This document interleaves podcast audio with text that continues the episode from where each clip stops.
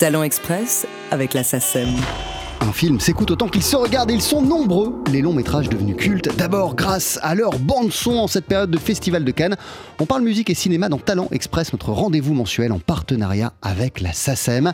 La Société des auteurs, compositeurs et éditeurs de musique s'impose d'ailleurs depuis longtemps comme un acteur clé du financement des œuvres du 7e art, à travers ses aides à la composition de BO, qu'elles soient destinées à des courts ou des longs métrages, à des documentaires ou à des films d'animation. C'est aussi l'un des partenaires institutionnels du festival euh, et la SACEM sera donc présente sur la croisette durant cette quinzaine à travers des rencontres ainsi qu'une montée des marches le 22 mai de plusieurs compositeurs de musique de film. À travers euh, ces programmes, la SACEM a aussi soutenu et accompagné huit films en sélection cette année. Un film s'écoute autant qu'il se regarde, disais-je donc il y a un instant. Notre invité en sait quelque chose, le pianiste Thomas Enko a écrit plusieurs partitions pour le cinéma et pour la télé aussi. Il a euh, également été lauréat du Grand Prix Jazz de la SACEM il y a deux ans.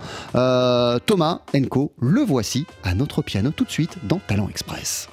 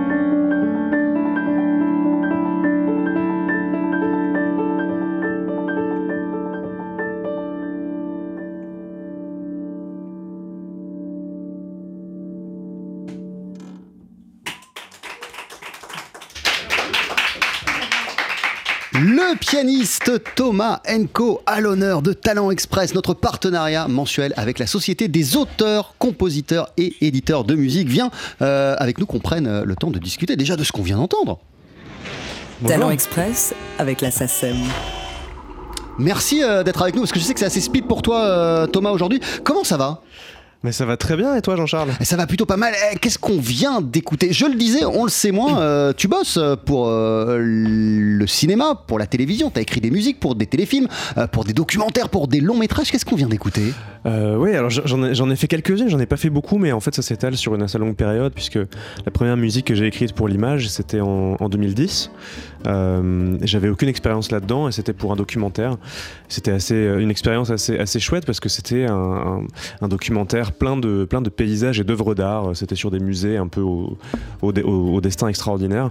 Et, euh, et, donc on passait dans plein de régions en France et il y avait des, des, euh, montagnes, de la neige, de la pluie, du soleil, le sud, de la campagne, des forêts, des, des caves, des grottes, etc. C'était assez incroyable. Et la particularité, c'était que ben, c'était un documentaire. Il y avait, comme souvent dans les documentaires pour la télé, euh, pas du tout de, budget suffisant pour faire une musique de film, ni de temps. Donc c'était pas d'argent et pas de temps. Et donc, euh, le principe, c'était que je devais composer la musique pendant que le film se tournait. Et euh, moi, je pensais que c'était comme ça qu'on faisait. Enfin, j'avais, aucune idée du monde de la musique de film. Et donc, le réalisateur me téléphonait tous les quelques jours. Il me disait voilà, on est euh, dans les Alpes quelque part, le paysage est comme ça. On pensait qu'il ferait beau, mais en fait, il y a du vent et il pleut. Euh. Génial. Et toi, tu composais en fonction de ces Exactement. je composais en fonction de ces coups de fil. Et puis, du coup, une fois qu'ils avaient les images, la monteuse montait à toute vitesse avec ma musique. Je faisais en sorte que les plages musicales soient suffisamment longues et, et, pas trop trop cadrées, codifiées dans la forme pour qu'ils puissent couper comme il voulait dedans pour caler sur des images qu'il n'avait pas encore. C'était un, joyeux bazar comme ça et finalement c'était assez génial comme expérience. Le second, c'était une vraie fiction euh, qui s'appelait Les cinq parties du monde, adaptation d'un roman de Gérard Mordilla. Et là, c'était une ambiance complètement différente. Il y avait une histoire, c'était assez sombre. C'était dans, les années 60 à Toulon. Il y avait un meurtre, il y avait des, prostituées. Euh, ça se passait beaucoup la nuit. Euh, il y avait bon voilà. Et là, il fallait au contraire quelque chose de très entre ascenseur pour l'échafaud et, et je sais pas des, trucs de. Enfin, moi, je l'imaginais comme ça avec des choses un peu sombres aussi à la Bernard Herrmann euh, bon voilà. Et là, c'était tout l'inverse. J'avais le film, il était bien monté, euh, et, donc pour la première fois, j'utilisais un peu les, euh, outils sur l'ordinateur pour voir les images et écrire dessus. Mais ce que j'ai jamais fait, c'était écrire en fait en composant comme ça se fait aujourd'hui avec des instruments virtuels, en faisant des maquettes, etc. Mes deux premières expériences de film, j'écrivais au piano crayon, papier à musique, comme je fais d'habitude pour quasiment tout ce que je fais. Et puis seulement une fois que c'était terminé, j'allais en studio avec des musiciens pour enregistrer le, vrai truc, quoi. Donc vraiment à l'ancienne. Et j'ai gardé ce côté un peu old school, ce qui fait que je, je, peux, pas en, faire beaucoup, mais, euh, mais j'aime bien cette façon de faire. Et, et donc là, ce que vous venez d'entendre, c'est euh, un thème euh, que j'ai écrit il y, a, il y, a, quelques années, qui s'appelle Turning 30. En fait, il fait partie d'un de mes derniers albums, mais à l'origine, c'était un thème qui devait être dans un film. Et il se trouve qu'il a été refusé. Euh, et donc, bah, moi, je l'ai gardé pour, euh, pour, pour, moi. Quoi. Parce que ça arrive souvent aussi, voilà, on, on, compose, on propose des choses, et puis elles sont refusées, ou alors elles sont refusées, puis finalement, euh, les gens changent d'avis. En fait, la, la, la, grande différence avec faire de la musique pour soi, pour ses albums, pour ses concerts, c'est qu'on se met au service de l'image, au service d'un réalisateur, d'une production, de quelque chose qui. d'un temps de production aussi. Ça change l'approche, ça? Ah oui, complètement. Bah, par exemple, le, dernier film pour lequel j'ai composé, c'est un film italien qui n'est pas encore sorti. Il s'appelle Un Mondo in Più. C'est euh, le premier long métrage d'un réalisateur italien qui s'appelle Luigi Pane. En ce moment, il est en festival un peu partout. Euh, donc c'est un film euh, social, très beau, très très très épuré, avec plein plein d'espace dedans, avec des jeunes comédiens vraiment fantastiques. Et lui, dès le début, le réalisateur m'avait dit voilà, j'aime beaucoup ce que tu fais, etc mais, il y a toujours un mais, mais je veux quelque chose de très minimaliste. Alors, pour moi, je suis pas forcément connu pour faire de la musique minimaliste.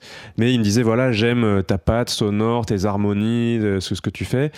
Mais il faut faire ça, mais en très minimaliste. Alors, j'ai commencé à travailler sur le film, sur les images. J'ai proposé quelque chose qui me semblait très minimaliste. Et il m'a dit, oui, très bien, c'est la bonne direction, mais beaucoup moins. je lui dit, beaucoup moins quoi? Il me dit, beaucoup moins de tout. Et il n'est pas musicien. Donc il faut comprendre Il faut comprendre le langage, il faut traduire beaucoup moins de tout qu'est-ce que ça veut dire.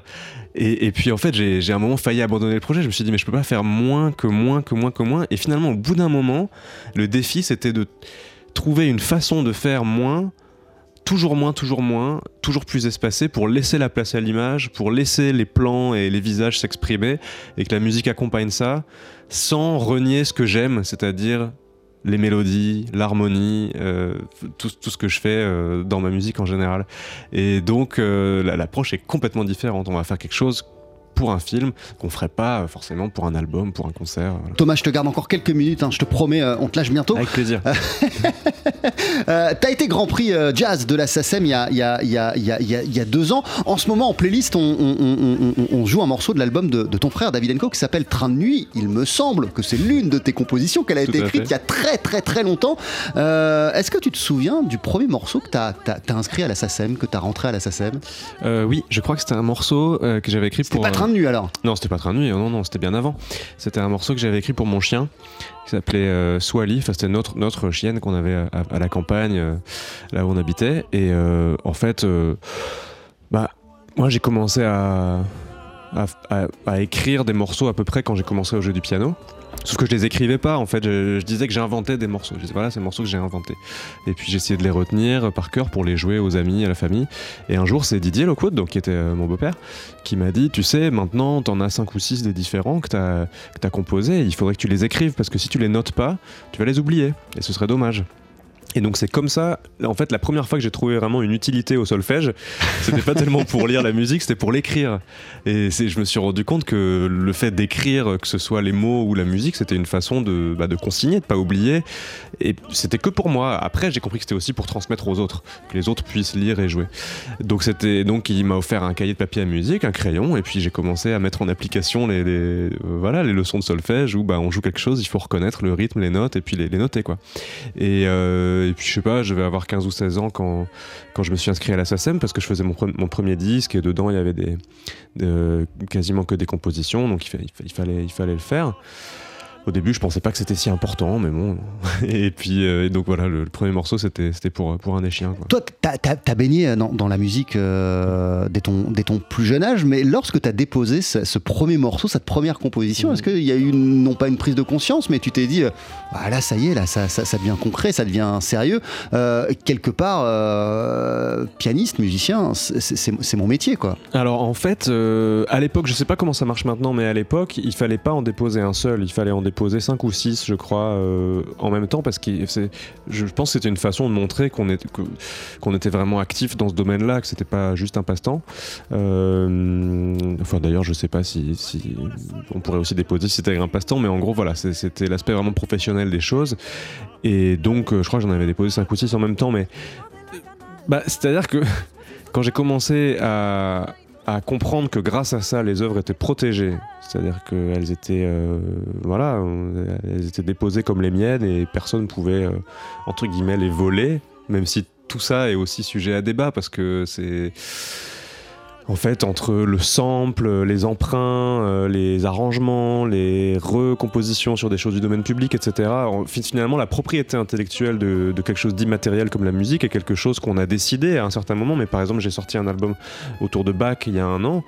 On revisite des choses qui sont pas de il nous. Est là. Il est là dans ta main. On revisite des choses qui sont pas de nous. Et Bach à son époque, il n'y avait pas de droit d'auteur, pas de SACEM, pas de copyright.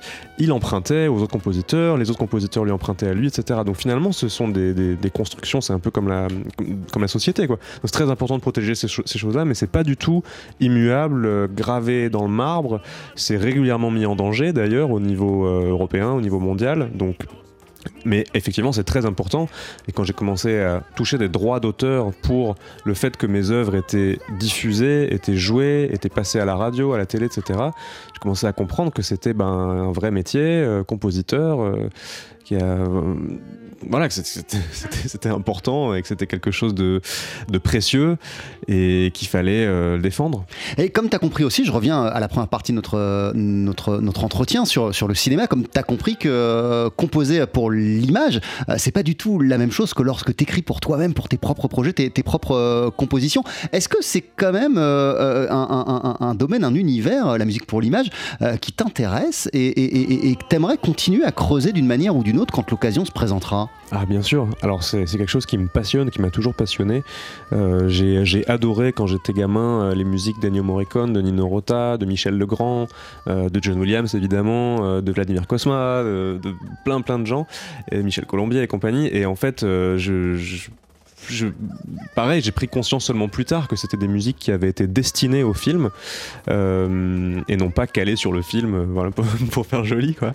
Et même si ça, ça existe, mais euh, ça existe aussi, oui, mais mais c'est voilà, c'est tout un art. Ce hein, cinéma-là et ces musiques de film orchestrales avec des thèmes forts, des mélodies qui restent en tête, c'est quelque chose qui continue à me fasciner. Moi, je vais beaucoup au cinéma, je vais beaucoup voir des vieux films.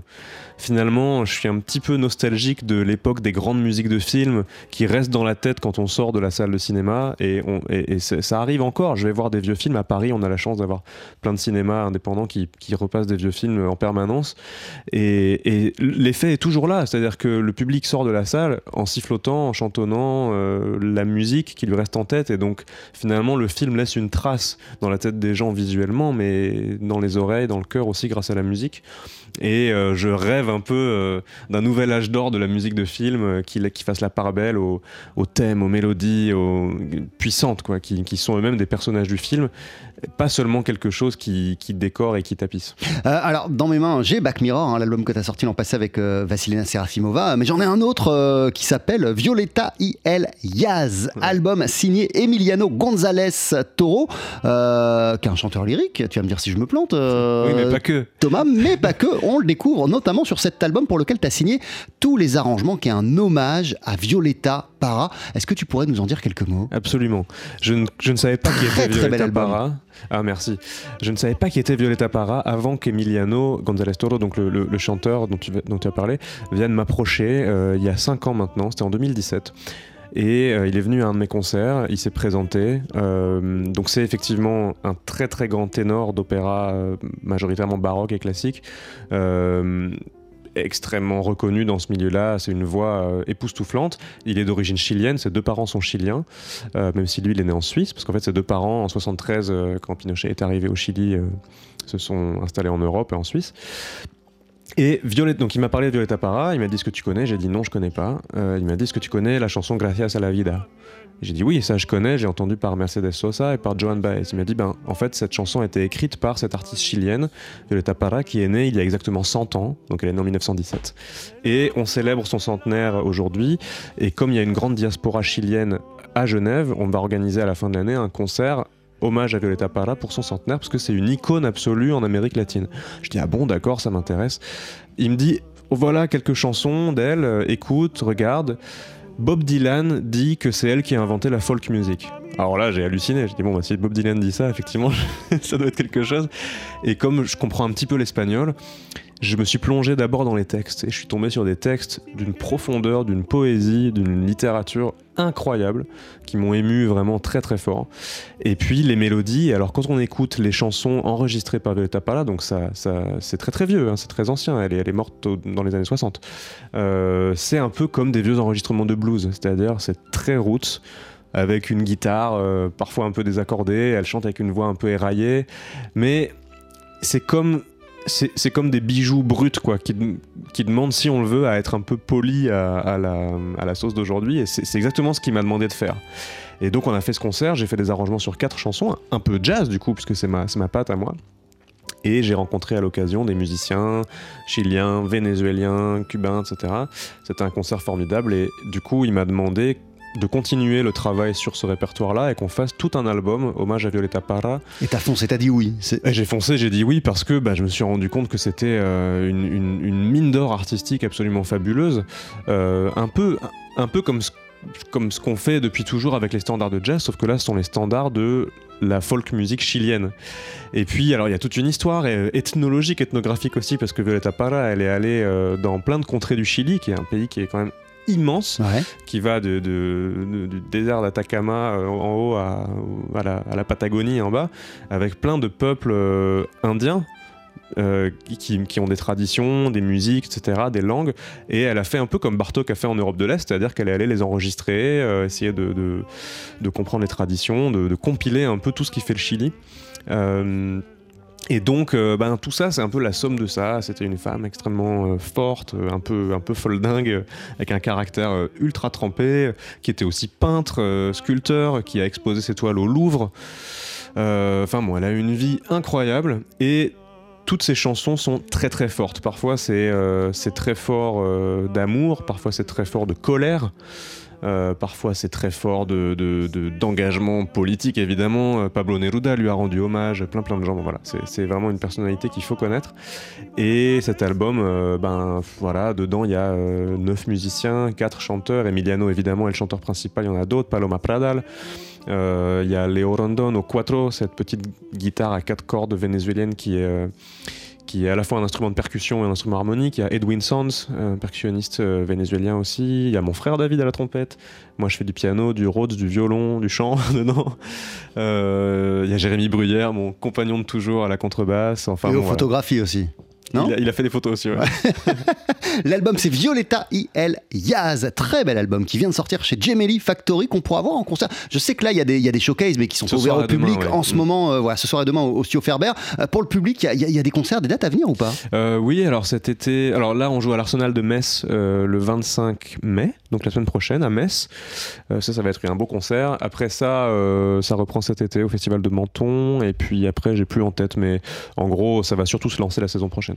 Et euh, aussi, euh, tu me le rappelais, euh, là dans un autre projet, une autre configuration, il y a ton duo avec le contrebassiste Stéphane Kiereki et vous jouez après-demain soir au festival Jazz à Saint-Germain-des-Prés. Ça va se passer à la Maison des, Océans. et c'est un projet d'ailleurs que vous nous aviez joué en exclu il y a deux ans en studio pour Studio Grand Boulevard. À la sortie du premier confinement. À la sortie du premier confinement. Donc c'est quelque chose que vous continuez à bosser ah, ensemble. Ça, c'est un projet qui me tient très très à cœur. On va sortir un album à la fin de l'année et on le donne en avant-première. Donc après après-demain pour le festival Jazz à Saint-Germain-des-Prés vendredi soir. Je crois qu'il reste quelques places, il faut se dépêcher. Voilà, Jazz à Saint-Germain-des-Prés vendredi soir à la Maison des Océans, un duo de Thomas Enco euh, et du contrebassiste Stéphane Kireki. Merci beaucoup euh, Thomas, merci mille fois. Euh, on se quitte avec bah, justement Gracias à la Vida, extrait de Violetta y Elias.